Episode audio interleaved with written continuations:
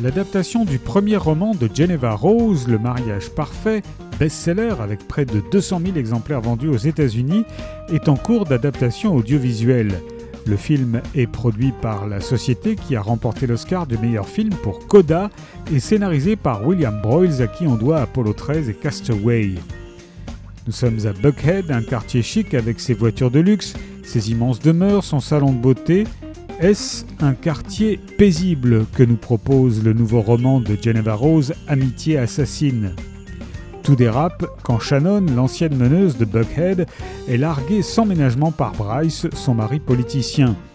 Alors qu'elle décide de se venger, trois autres femmes, Crystal, Olivia et Jenny, entrent dans l'arène. L'établissement ne tarde pas alors à devenir un enfer sur Terre. Parmi elles, l'une va finir par mourir, mais laquelle? Souvent, l'amitié est une affaire très complexe qui peut se révéler assassine. Amitiés assassines de Geneva Rose est paru chez XO.